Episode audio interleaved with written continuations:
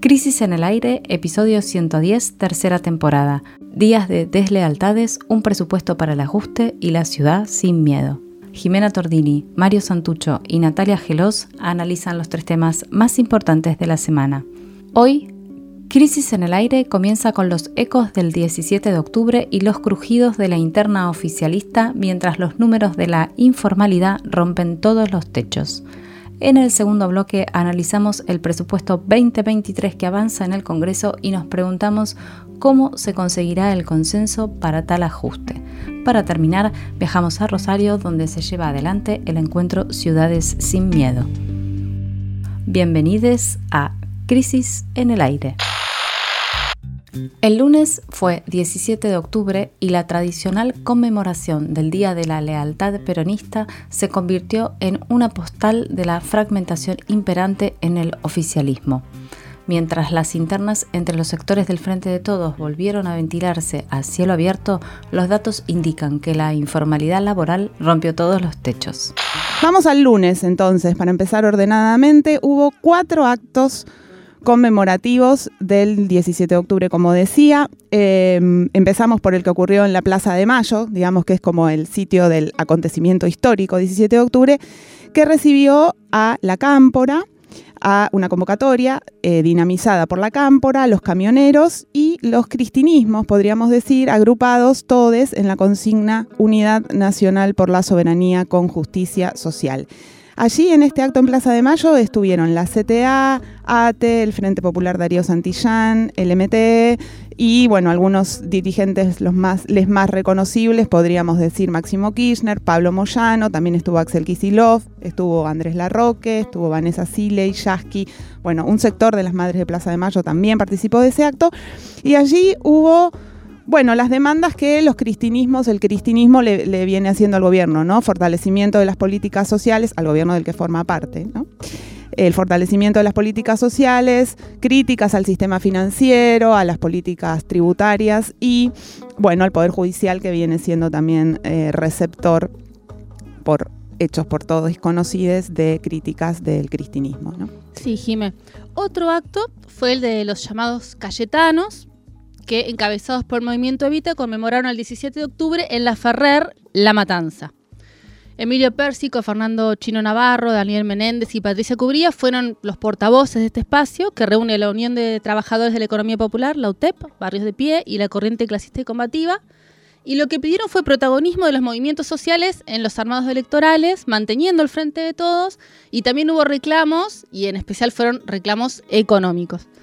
Y por otra parte, en obras sanitarias, la CGT lanzó el Movimiento Nacional Sindical Peronista con Héctor Daer, Carlos Acuña y Gerardo Martínez, que hicieron un planteo sobre la ausencia del movimiento sindical en la estructura del gobierno, pensando, claro, como todos, en el armado de las listas de cara al, año que viene ¿no? y las elecciones.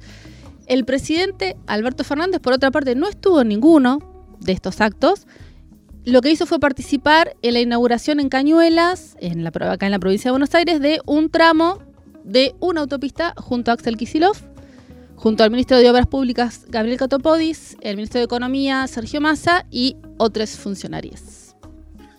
Bueno, la, medición de fuerzas al interior del oficialismo no se agotó en los actos del lunes, sino que fue escalando durante la semana hasta llegar ayer viernes. Eh, cuando las grietas internas quedaron a, ojos vistas de toda la tribuna que habitualmente miramos y, tratamos de analizar la política. El jueves a la noche eh, hubo una reunión entre los gordos de la CGT, así se llaman a los principales dirigentes de los gremios más importantes de la central de la Confederación General del Trabajo, y los referentes del movimiento Evita, es decir, entre dos de los tres actos que tuvieron lugar el lunes, ¿no? Habíamos dicho eh, que la CGT se había reunido en obras sanitarias para lanzar el movimiento, eh, movimiento político y eh, el Evita se había reunido en La Ferrer, en La Matanza. Bueno, estos dos sectores se reunieron el jueves a la noche.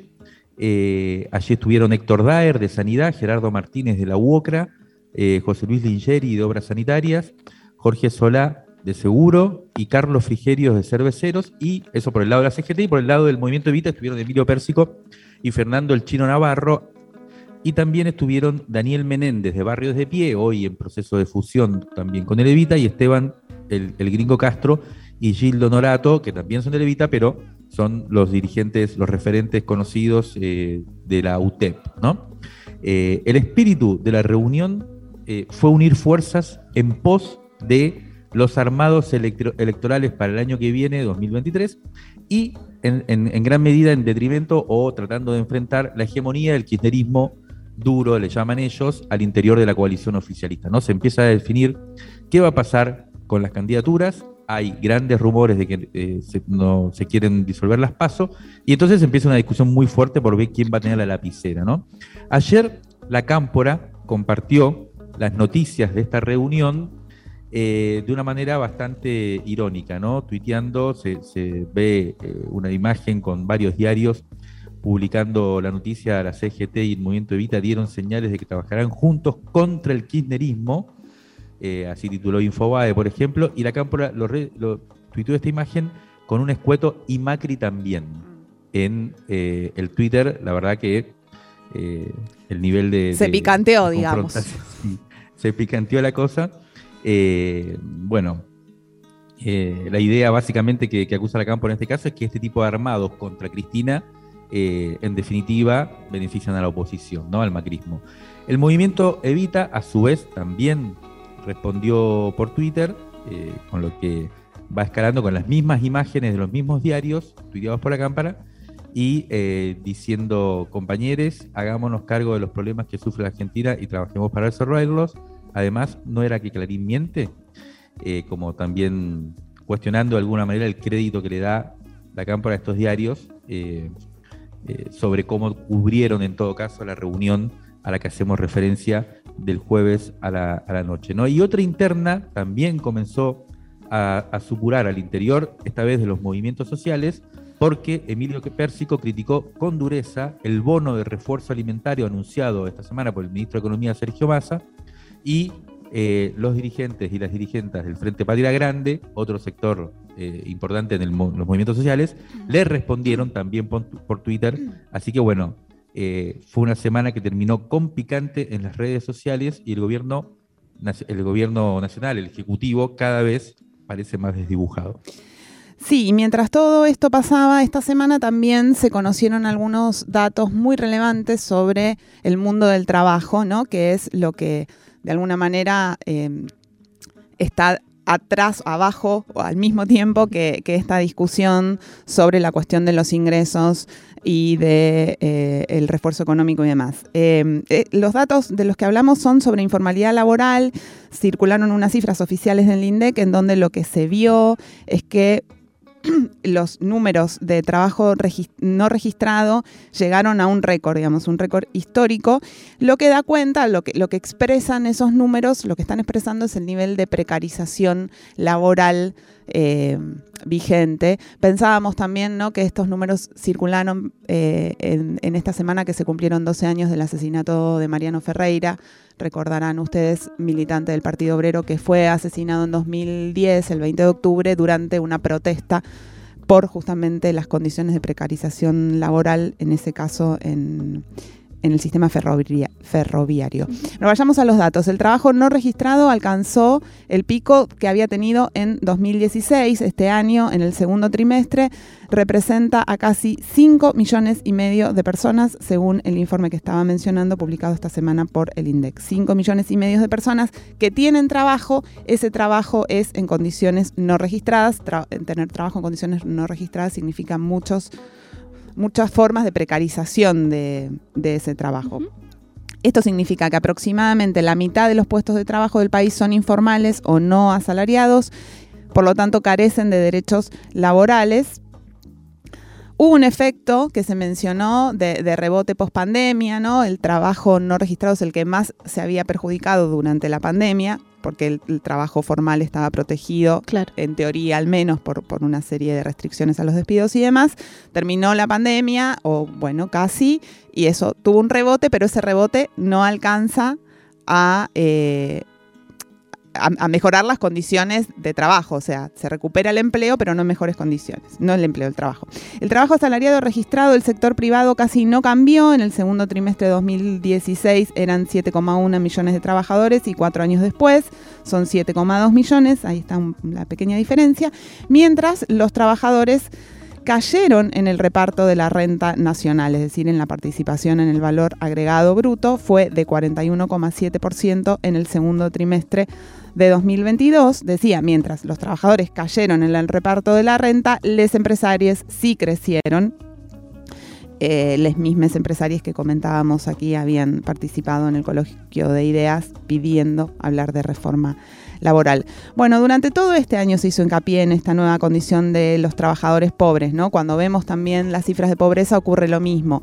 Eh, la pobreza se mantiene en un porcentaje alto, aunque el empleo crezca, es decir, hay muchas personas que tienen trabajo y aún así son pobres. Bueno, de esto, para entender eh, esta metamorfosis del trabajo, estuvimos conversando con nuestra compañera Paula Valmedina, compañera del colectivo Crisis, investigadora del mundo del trabajo, nos envió ayer un análisis que compartimos ahora con ustedes. Otra vez un alza del trabajo no registrado y en menor medida, pero también del cuentapropismo pobre. Bueno, es la metamorfosis del trabajo por la cual se van intercambiando en definitiva formas protegidas y con remuneraciones que aseguran umbrales de bienestar por otras formas desprotegidas y con ingresos de pobreza.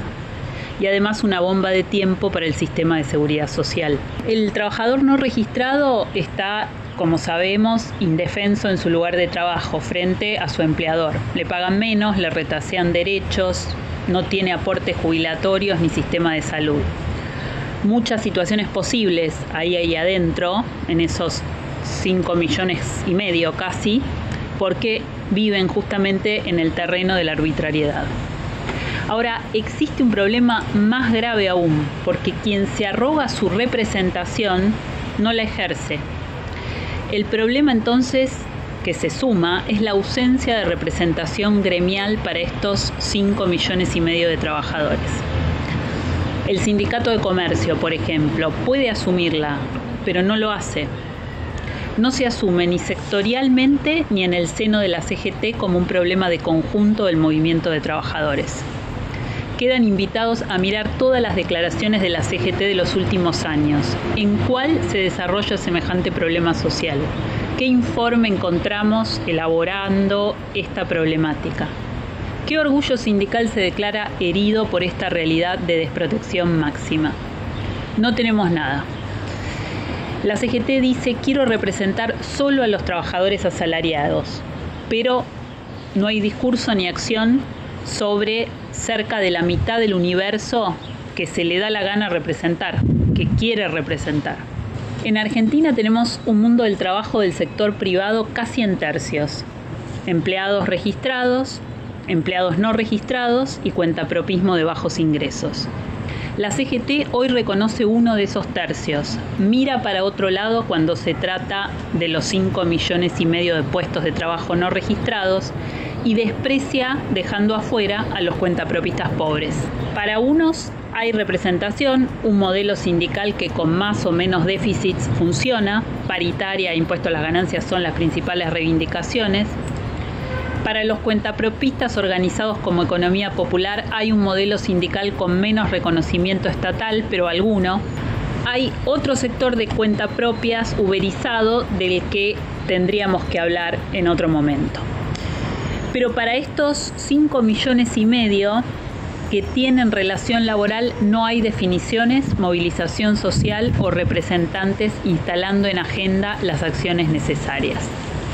La agenda es parte de una elaboración colectiva ultra urgente. Es una para las trabajadoras de casa particulares, por ejemplo. Bueno, hay cuatro o cinco sectores que concentran la mayoría del trabajo no registrado.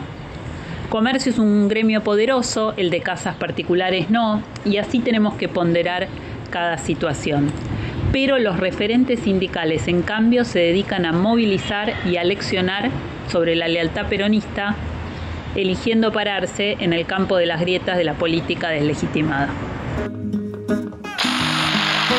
Bueno, ahí eh, Paula mencionaba a los gremios más desprotegidos Y en, esa pirámide, digamos, en la base entonces, entonces están las trabajadoras de casas particulares, que es uno de ellas, le siguen los trabajadores rurales, los de la construcción, servicios sociales y salud privada.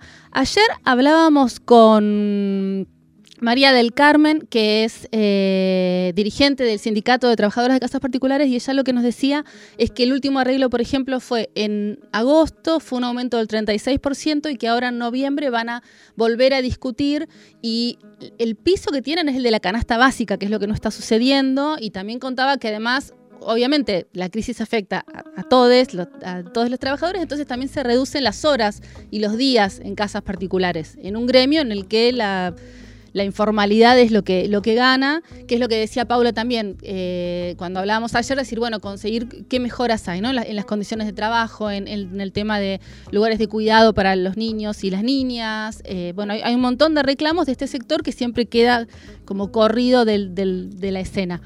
Seguimos hablando con Paula y eh, escuchemos ahora cuando plantea cuáles son los problemas que producen conflictividad, cuáles los que producen mutismo y cuáles producen acuerdo. Una cuestión más que quizás vale la pena pensar mejor y acá menciono rápidamente.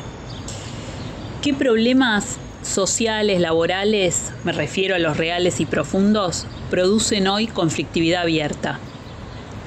¿Qué problemas de este tipo producen mutismo?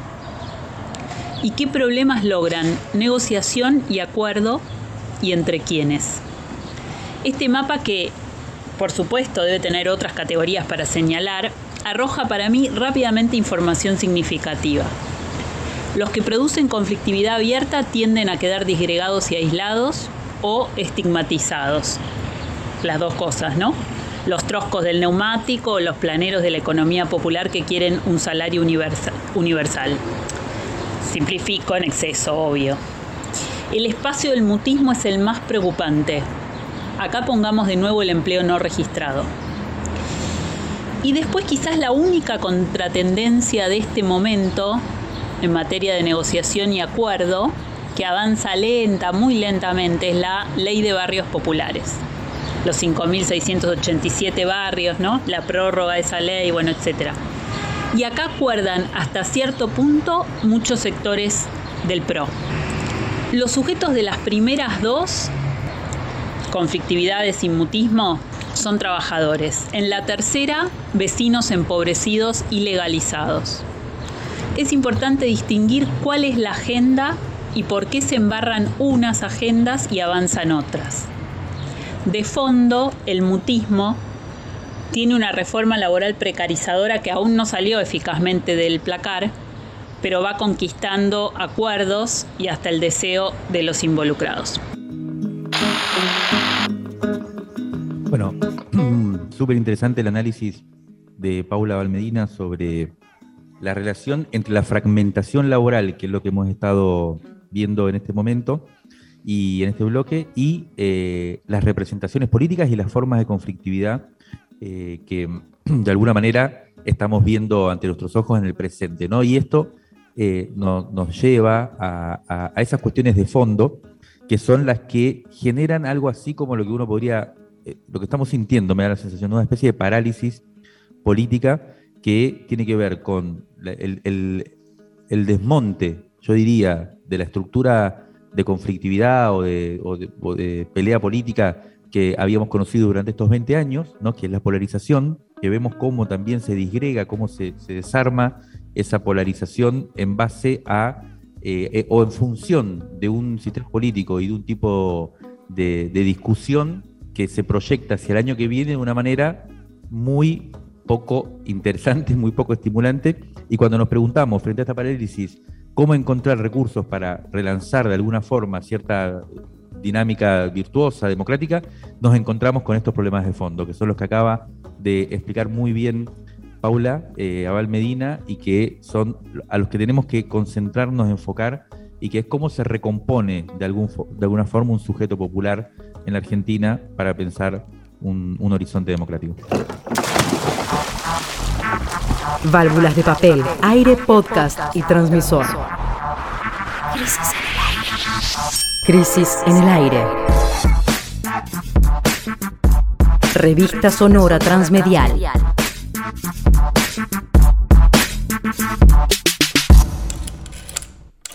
Revistacrisis.com.ar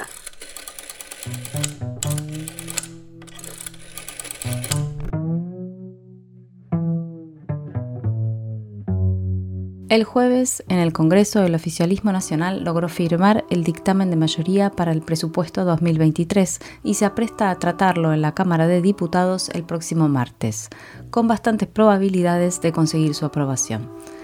Este proyecto de ley sintetiza varios de los dilemas más importantes de la gobernabilidad en la Argentina de hoy. La pregunta es, ¿cómo el peronismo logra reunir la legitimidad política que se precisa para el ajuste? Ahora vamos a hablar del presupuesto y del ajuste, porque el contexto del debate que está teniendo lugar desde hace varias semanas en el Congreso es, por un lado, la crisis de las reservas internacionales, la inflación salvaje y el acuerdo con el Fondo Monetario Internacional que está monitoreando el Fondo Monetario en tiempo real y con lupa lo que sucede con el presupuesto. La meta que impone el fondo es reducir el déficit fiscal del 2,5% de este año que fue lo que estaba en el acuerdo, al 1,9% en 2023. Vamos a ver entonces ahora cómo el sistema político está consiguiendo garantizar hacer lo que el Fondo Monetario Internacional está pidiendo. Sí, Jimé. Veamos, según un informe de la Asociación Civil por la Igualdad y la Justicia, el recorte que se prevé en el gasto público es de casi el 9% en relación, o sea, si lo comparamos con el presupuesto vigente al 31 de agosto de 2022. El proyecto original, que había sido enviado por el, Poder, eh, por el Poder Ejecutivo Nacional, es decir, por el ministro de Economía Sergio Massa, lo que proponía era que la mitad del recorte surgiera de una caída en el presupuesto destinado a seguridad social, esto es, asignaciones familiares, prestaciones previsionales, pensiones no contributivas mientras se aumentaba en un 25% las asignaciones destinadas al pago de deuda y en un 10% las de servicios de defensa y de seguridad.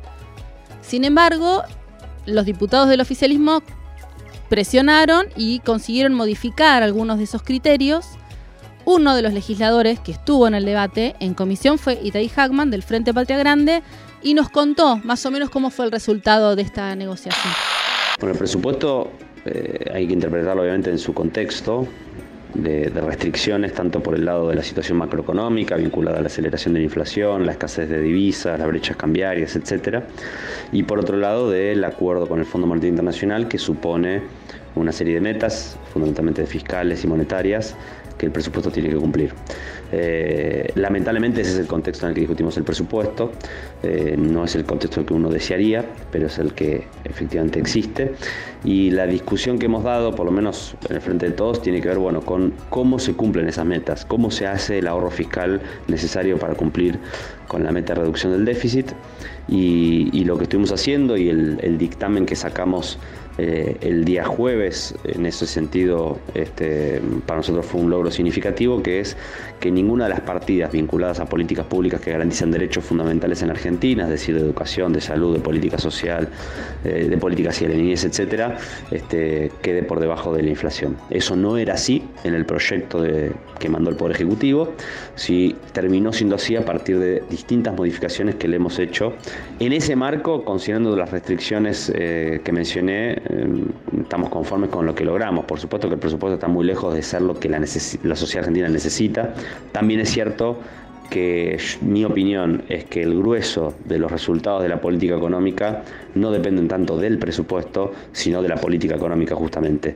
Me parece que la clave es que el programa de estabilización no vaya por la vía de evaluatoria. Una devaluación del tipo de cambio hoy sería echar por la borda no solo cualquier posibilidad de estabilizar la macroeconomía, sino también de bajar la pobreza, de mejorar los ingresos de la gente, etcétera, de seguir eh, que la economía siga creciendo y este, tener como objetivo primordial la recomposición de ingresos.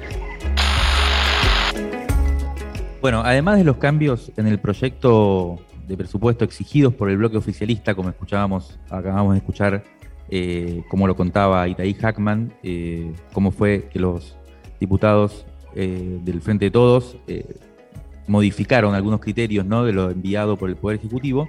El gobierno necesitaba también o necesita el respaldo de los bloques provinciales para conseguir el dictamen que finalmente se firmó el jueves. En ese sentido, logró sumar la firma del cordobés Ignacio García Aresca, que es del Interbloque Federal, y del misionero Diego Sartori, que es del Interbloque de Provincias Unidas. Para conseguirlo, introdujo una modificación que es un incremento del fondo al transporte público del interior, un histórico reclamo de, de las provincias que denuncian la desigual distribución de subsidios entre el AMBA y el resto del país.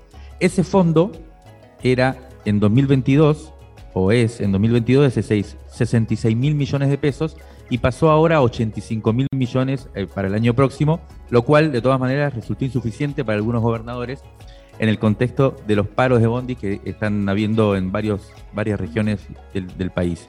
Ellos pedían, eh, se escuchó a, un diputado mendocino eh, pedir que el fondo pasara a contar en realidad con 150 mil millones de pesos, ¿no? Se quedó más o menos en la mitad, con lo cual tampoco hay demasiada satisfacción por ese lado. Pero hay más. Para conseguir la aprobación eh, el próximo martes, que se va a votar, la ley de leyes, como se le llama el presupuesto, el oficialismo debió también hacer concesiones a la oposición de Juntos por el Cambio, que el año pasado, recordemos, no aceptó votar el presupuesto, lo bloqueó y de hecho estamos en este momento con un presupuesto eh, extendido, el, del año 2022, 21 es el que está rigiendo hoy. Entonces, eh, evidentemente también se necesita una negociación con la oposición y lo que el macrismo logró introducir es una cláusula gatillo que obliga al Poder Ejecutivo a volver al Congreso en el caso de que aparezca algún tipo de recaudación extra gracias al aumento de la inflación, podría ser uno de los, de los casos, para discutir entonces en el Congreso y que no lo decida el Poder Ejecutivo en qué se gasta ese plus de, de ingresos posibles.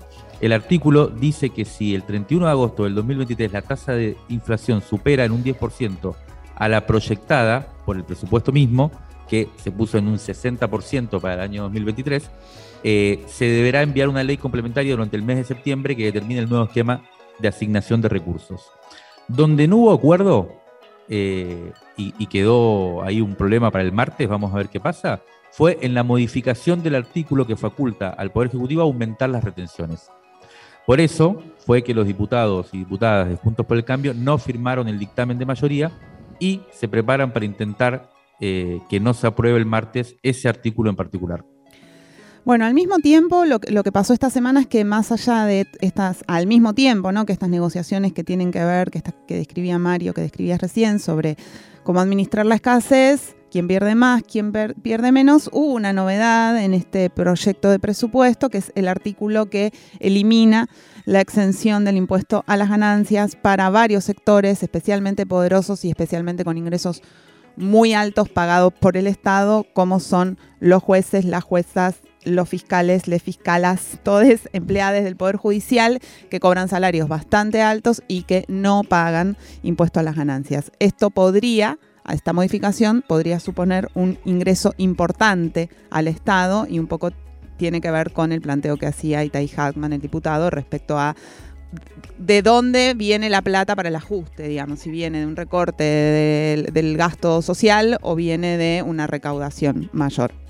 Le pedimos a Julieta Iscurdia, abogada, coordinadora del programa Justicia Fiscal, bueno, esta idea, ¿no? De justicia fiscal de la Asociación Civil por la Igualdad de la Justicia, ASIG, que fueron quienes elaboramos, elaboraron el informe que, que Nati comentaba antes, que nos explique en qué consiste esta normativa, que, bueno, por supuesto causó muchísimo revuelo, están llenos los portales de reacciones negativas de les judiciales a la posibilidad de tener que pagar un impuesto a las ganancias. Vamos a escuchar.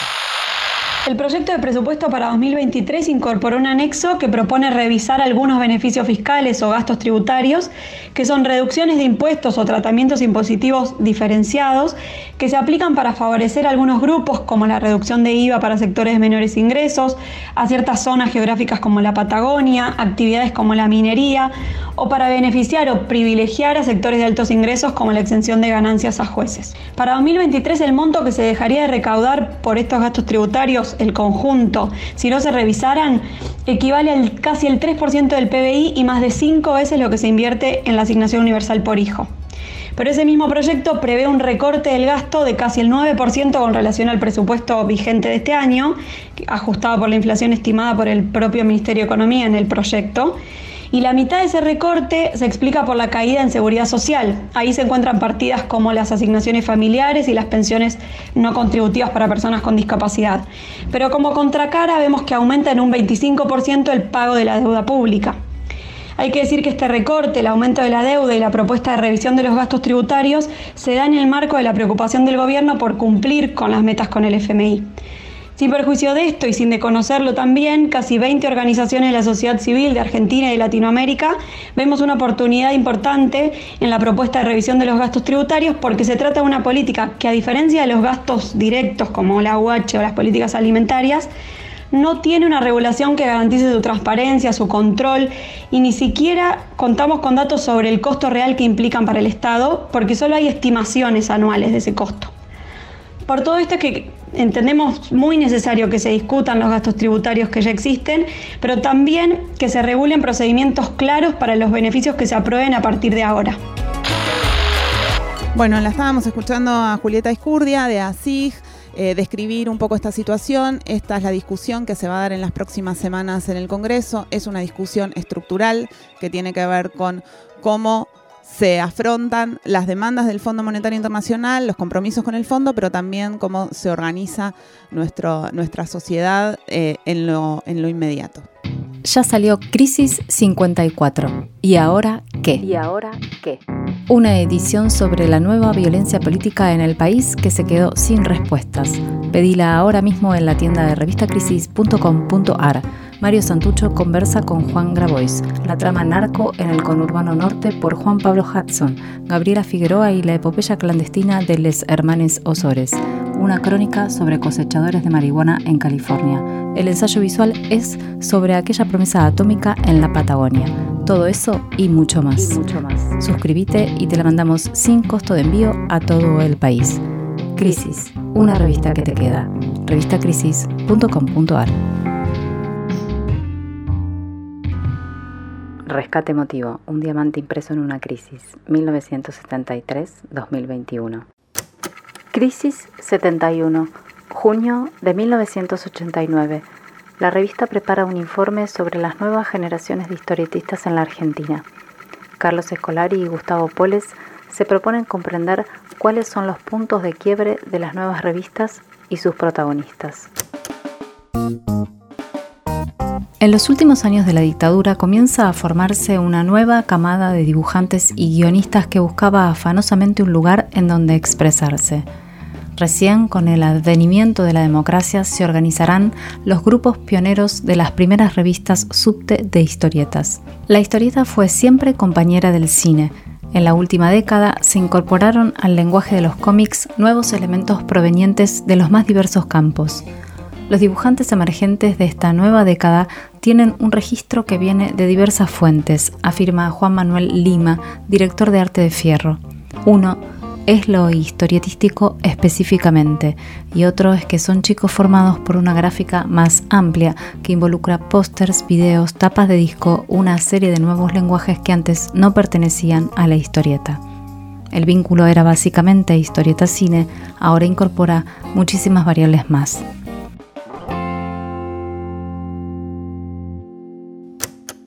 Los autores de la nota agregan, esta nueva generación descubrió el género a partir de las revistas extranjeras donde publicaban muchos maestros argentinos. Películas como Blade Runner, Alien y la saga de Mad Max tuvieron una notable influencia en los jóvenes artistas y en los últimos años el videoclip y su estética de la fragmentación también aportó lo suyo. Y no podemos dejar de lado la cultura del rock. Yo no puedo dibujar si no tengo el radiograbador al lado. Si no hubiera sido dibujante, sería músico, afirma el uruguayo Ricardo Bennett. En el tercer bloque de Crisis en el Aire vamos a Rosario donde se lleva adelante el encuentro Ciudades sin Miedo y desde allí charlamos con Karen Tepp de Ciudad Futura sobre cómo hacer política en tiempos de violencia. Karen es militante política desde hace muchos años, ahora es concejala en la ciudad de Rosario por Ciudad Futuro. Hola Karen, ¿nos escuchás bien? Vos ahí lo tenés a Mario al lado, pero nosotras no te vemos, así que te tenés que manifestar ahora. Hola chicas, muy buenos días. Un saludo enorme desde acá. ¿Me escuchan bien? Perfecto, perfecto. Bueno, ahí retomo desde acá también, acá con... Quiero contarles primero el, escenario en el que estamos, ¿no? Estamos acá en el Galpón de las Juventudes, en pleno frente al río, eh, donde va a empezar, estamos, esto sería la nave 1, creo yo, del Galpón, que son varias naves, ya contaba al principio del programa, donde a las 10 de la mañana, cuando termine nuestro programa, eh, va a empezar eh, la jornada de hoy de debate.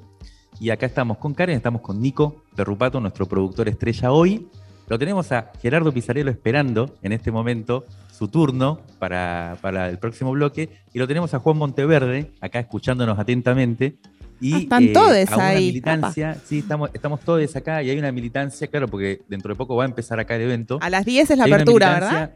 De Ciudad Futura, eh, ayer fue la apertura, si ahora contamos, pero una militancia que está pululando, preparando todo, y la verdad que eh, con una hospitalidad y una potencia que llama la atención, y quiero decir esto antes que nada. Así que, eh, si les parece, empezamos acá con Karen, que, eh, bueno, es una, ayer tuvo una, quiero decir, tuvo una intervención impresionante en la apertura, que le invitamos ahí, creo que ya está en YouTube para, para verla.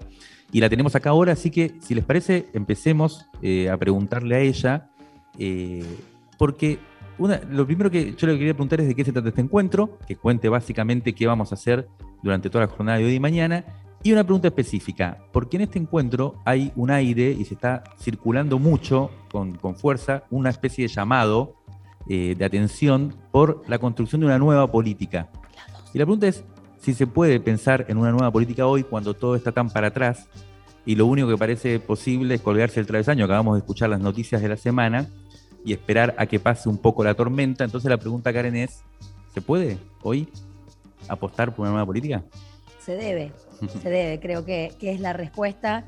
Eh, creo que lo peor que podemos hacer en estos momentos de mucha turbulencia, ¿no? Creo que, el, que el, el futuro nunca fue tan incierto, pero, a ver, no porque la historia esté escrita en algún momento, pero sí en otros momentos históricos quizás hubo mayor claridad incluso de, de, las fuerzas o de los proyectos políticos en pugna acerca de qué ofrecían, qué imágenes de futuro estaban ofreciendo. Y sobre eso se va construyendo la sociedad.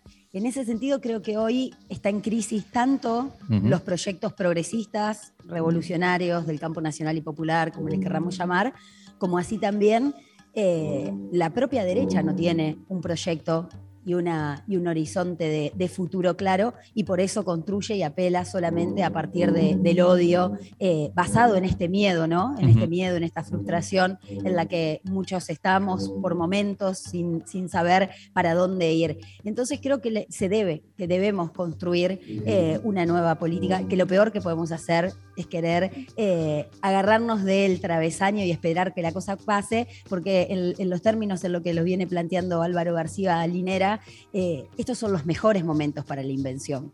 Cuando justamente nada está claro, cuando todo está abierto y en, y en juego, lo peor que nosotros podemos hacer es pensar que vale la pena defender este presente. ¿Por qué no? Agarraríamos del travesaño. ¿Quién puede estar conforme con este, con este presente? ¿Quién puede sentir que las masas, que el pueblo se va a sentir apelado, movilizado, comprometido con defender este presente? Y creo que eso es parte de lo que hoy, lamentablemente, eh, están incurriendo en algunos errores los gobiernos, o algunos gobiernos, para ser más justas, eh, progresistas o de izquierdas eh, en el mundo. Por lo tanto, este, este encuentro es una, un convite a construir una nueva política. En nuestro caso, como país, desde el 2001 que nos venimos planteando esto, nos lo tenemos que seguir planteando como generación política. Tenemos que poder aprovechar cuando hay eh, viento a favor en los gobiernos y en la región, pero para no perder el horizonte, construir una nueva política, porque esta democracia es realmente de, de, baja intensidad, no está resolviendo los grandes problemas o por lo menos uh -huh. no está dándole respuestas a nuestros horizontes de, de, futuro. Y este, este encuentro lo que busca es, bueno, de alguna manera encontrarnos con quienes desde el territorio, desde la comunidad, desde lo local, desde las ciudades, venimos creando esas imágenes de futuro y esos caminos posibles de cómo conectamos este presente de mierda con uh -huh. ese futuro que soñamos. Karen, acá Natalia Gelos, eh, tomando un poco esto que decías, ¿no? La palabra futuro, la palabra presente de mierda y cómo cambiarlo. El eslogan es del miedo a la esperanza, que tiene mucha fuerza y tiene mucha fuerza especialmente en una ciudad como Rosario, donde la violencia parece haber impuesto sus reglas, ¿no? Entonces suena doblemente desafiante. Y además estamos hace un mes y medio del intento de asesinato a la principal figura política del país. Entonces la pregunta sería, ¿qué puede hacer la política con la violencia? Qué difícil. Eh, a ver, ayer nos acompañaba también en el acto de, apertura Mónica Benicio, compañera de Mariel Franco, concejala también ella de, Río de Janeiro, eh, y sale mucho, ¿no? Esto de, la violencia y, cómo la derecha está utilizando, digamos, u operando sobre esta sociedad que vive con miedo, porque esto, esto también me parece interesante cuando nosotros nos sumamos en su momento al convite de Barcelona en común de construir unas redes de ciudades sin miedo, que, que, al principio nos genera algo así como ¿Por qué estamos hablando de miedo si en principio no es una palabra que convoque o que interpele en términos positivos?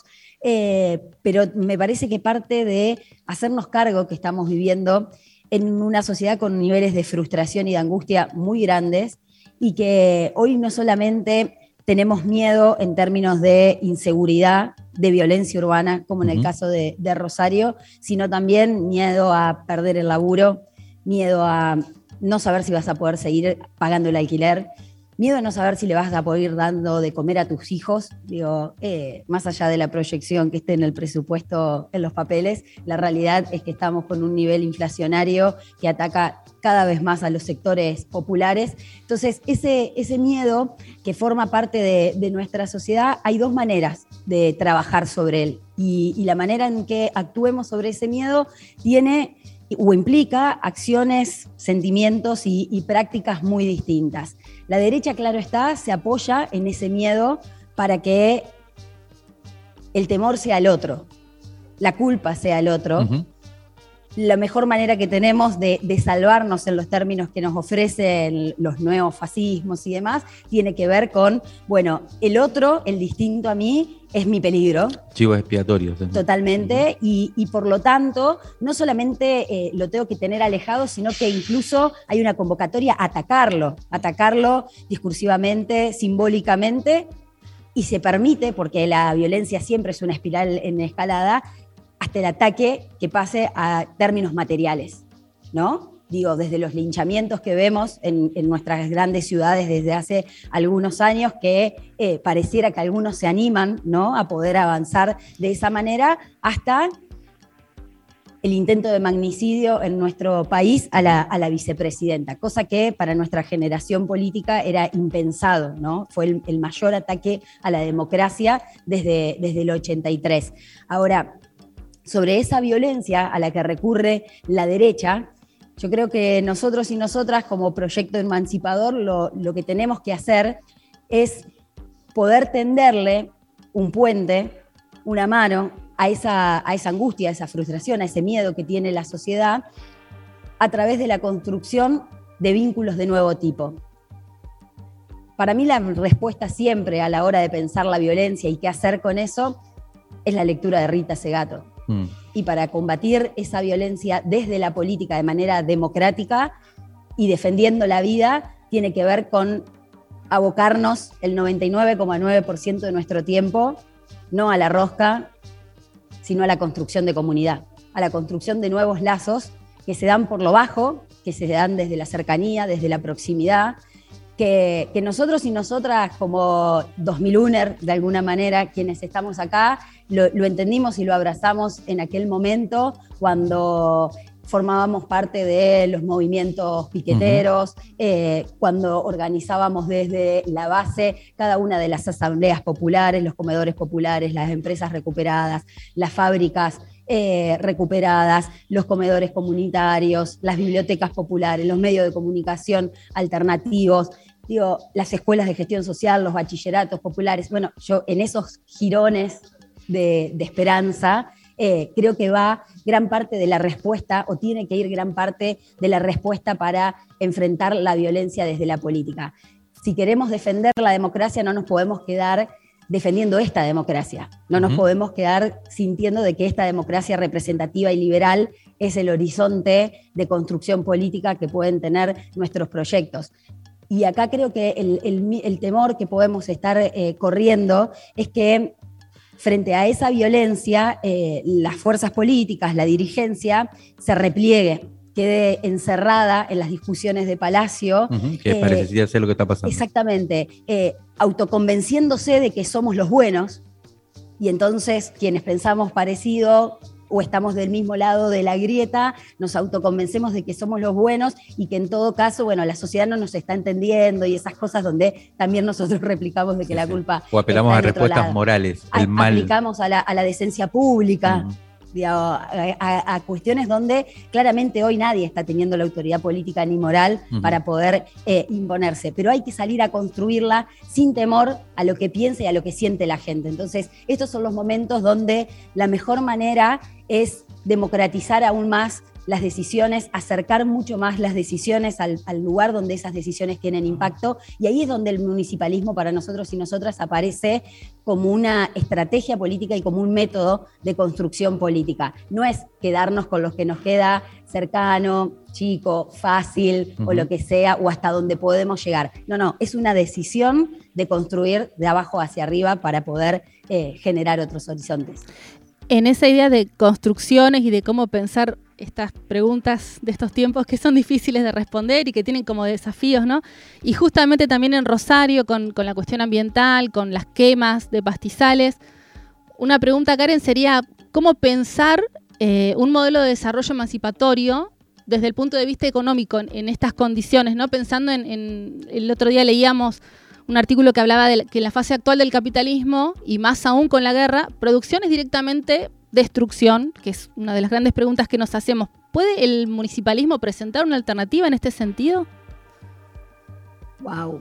Eh, sí, yo creo que, que hay, que hay disputas. Ayer algo hablábamos también. Este, el capitalismo ya hace varios tiempos que Gerardo Pizarello lo presentaba ayer como eh, el partido inmobiliario, financiero, agronegocio a nivel mundial. Me estoy olvidando de alguna característica. Le agregó Mario? después también de los hidrocarburos. y de los hidrocarburos, eh, que, que opera y que se organiza a nivel eh, internacional y que eh, yo comentaba, ¿no? Lo, lo de Monsanto a la hora de definir los territorios en donde quiere eh, poner su capital, que Sí. se maneja con un mapa físico, que se maneja con, no existen, lo- no existe el mapa político para estas grandes corporaciones que gobiernan el mundo Muy buena imagen. Es, es muy, muy gráfica, ¿no? Lo que me importa, lo- yo lo que quiero es esto. Quiero este, este mineral. Después me fijo cómo se llama el país donde ese mineral se encuentra, quiénes gobiernan. Y etcétera, construye una etcétera. estrategia para penetrarlo. Y construye una estrategia para, para penetrarlo. Los únicos lugares donde de alguna manera eso se puede, o esa lógica se puede frenar, no son por grandes leyes, sino fundamentalmente por la resistencia de la comunidad organizada de ese territorio. Ahora, nosotros y nosotras, para bajarlo a un hecho más concreto desde, desde lo local y desde el municipalismo, esto lo venimos planteando con la disputa por las periferias de nuestras ciudades donde claramente el, el modelo neoliberal plantea que las periferias de las grandes ciudades latinoamericanas tienen que ser o villas de emergencias o barrios cerrados, urbanizaciones cerradas. Sobre ese digamos, sobre esa dicotomía o ese mapa que nos ofrece el neoliberalismo en las ciudades, nosotros y nosotros decimos, acá hay una disputa estratégica acerca de qué pasa con este territorio. Y por eso pudimos defender las últimas tierras que le quedaban a Rosario para poder llevar ahora adelante una planificación de ordenamiento urbanístico, pero ambiental. Digo, incorporamos en el debate, en el debate eh, normativo, jurídico de nuestro propio municipio, pero también, digamos, con un amplio consenso de la sociedad, este debate de algo que nos costaba mucho quizás hace 10 años, pero los ecocidios hoy de alguna manera están poniendo más de manifiesto la necesidad de la gente de empezar a prestarle atención a estos temas porque tienen un impacto directo sobre su calidad de vida y sobre la proyección de las nuevas generaciones. Mm. Hace 10 años nosotros cuando planteábamos, no se puede urbanizar todo. No todo, digamos, no todo pedacito de tierra puede ser construido bajo la lógica del mercado. Bueno, estaba muy fuerte esta idea de, bueno, se frena el progreso, Claro. se frena el crecimiento, alejan las inversiones de la ciudad. Bueno, hoy hay un mayor entendimiento de, no, si empezamos a construir sobre los valles de inundación, nos vamos a inundar todos.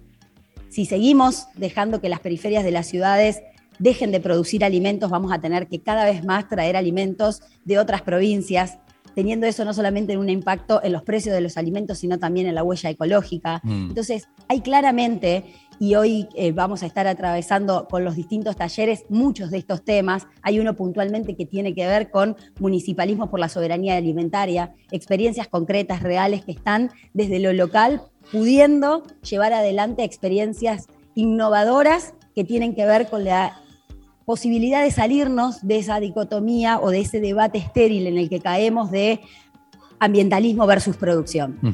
Este modelo de producción es el que no está funcionando. Este modelo de producción, que como bien eh, introducían en la pregunta, es absolutamente destructivo. Ahora, existen otras formas alternativas de producir. La lógica o el objetivo de esa producción no está destinada a la rentabilidad extraordinaria, sino a poder darle de comer al pueblo. Bien. Entonces, me parece que por ahí van las cosas, claro que el municipio tiene para aportar, van a ser dos días, porque ya ten- tuvimos el, el primero eh, llenos de, de actividades, de ejes eh, por demás de interesantes para nosotros y para nosotras, así que quienes nos quieran acompañar, que estén en Rosario o más cerquita, eh, los vamos a estar esperando. Vamos a, a terminar entonces convocando a esto, ¿no? Eh, que va a empezar a funcionar ahora, como decíamos, a las 10. Antes te quería comentar algo. Bueno, eh, estamos, hablaste mucho del tema del urbanismo, del tema de la producción de alimentos y demás. Acá también estamos frente al río. eh, por ahí pasa la hidrovía, ¿no? No sé si en este brazo Sí. que vemos acá, esto mismo que tenemos acá al frente, hace un rato pasó un enorme barco por acá, eh, que es otro de los grandes temas, ¿no? El comercio exterior en, en- en la Argentina, eh, donde se juega un poco el tema de la soberanía efectiva. Y después también a, tenemos... de acá, perdón Mario, Sí. está el, el puerto, uno de los puertos Puerto, donde se hicieron, eh, se encontraron eh, las últimos meses, semanas, ya no estoy muy con el tiempo, eh, los cargamentos de, de droga que iban a salir por esto y que las cámaras de seguridad del puerto justo estaban apagadas en ese momento.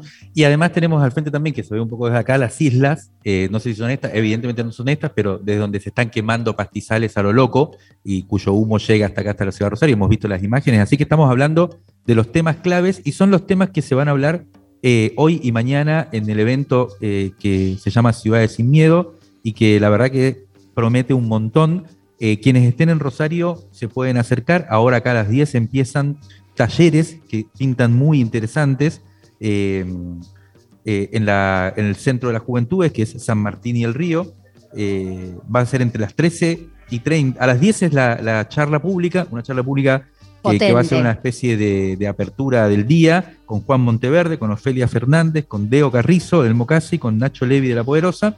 Eh, y a partir de la una y media van a empezar la ronda de talleres, que van a ser dos, ¿no? Uno entre las 13 y 30 y las 16, y otro entre las 16 y 30 y las 19. Hay un montón de talleres muy, muy interesantes. Nosotros como revista Crisis vamos a estar participando, pero eh, como uno más entre un montón de, de gente muy interesante que vienen de diferentes países, de diferentes provincias. Hay una vitalidad muy grande, la verdad que es muy impactante. Dos cosas, básicamente. Una, eh, la hospitalidad, la, potencia política de Ciudad Futura para organizar esto, la verdad que es una es impresionante. Eh, en este momento, organizar un encuentro como esto no, no hace más que, que llenar de esperanza, si se quiere. Y también un montón de experiencias que anoche se iban, nos, iban abordando, che, qué bueno, y, y está acá el programa, que para la gente que esté en Rosario, repito, eh, estaría buenísimo que venga, y si no, se puede ver, ¿no? Sí, la charla de ahora de las 10 la van a poder estar siguiendo con la transmisión de YouTube del canal de Ciudad Futura y todos los talleres por la tarde van a quedar grabados y durante las semanas los vamos a ir subiendo también, así que quienes no pudieron venirse van a tener la posibilidad de, de verlo después y de sentirlo. Voy Quiero hacer- aprovechar, eh, Mario, perdón, pero Sí. agradecer muchísimo al colectivo de, de Revista Crisis que cuando lo fuimos a buscar a, a principios de años y le dijimos, bueno, che, estamos en esta. Lo convencimos a Gerardo de traer Ciudades sin Miedo a Rosario y, y se prendieron de toque y la verdad que fue y es muy satisfactorio y, y nos da mucho placer a nosotros y a nosotras poder trabajar con ustedes y, y construir en común. Es un gustazo. Voy a cerrar con una imagen que anoche, en una cena entre boga y vinos, eh, se- le, decía Juan, que fue el que dijo la, imagen de los, muros y los puentes, ¿no? Frente a los muros que todo el tiempo están, se están eh, construyendo, necesitamos puentes para unir, para, encu- para encuentros, para producir eh, experiencias como estas. Y yo le agregaba, por lo que decías también ahora, de cómo hacer para ir más allá de esto que tenemos hoy eh, le agregaban la necesidad de construir túneles. Además, así que, además de puentes, construyamos túneles para ir por abajo también, eh, además de por arriba y por todos lados. Un, un gran placer, Karen, Juan, Gerardo, eh, y, y bueno, y la seguimos. La seguimos, esto recién empieza. Un saludo enorme para las compañeras. Abrazo.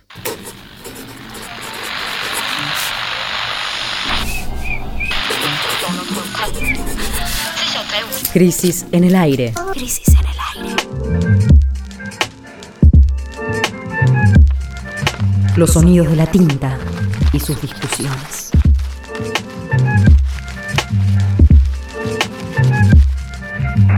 Revistacrisis.com.ar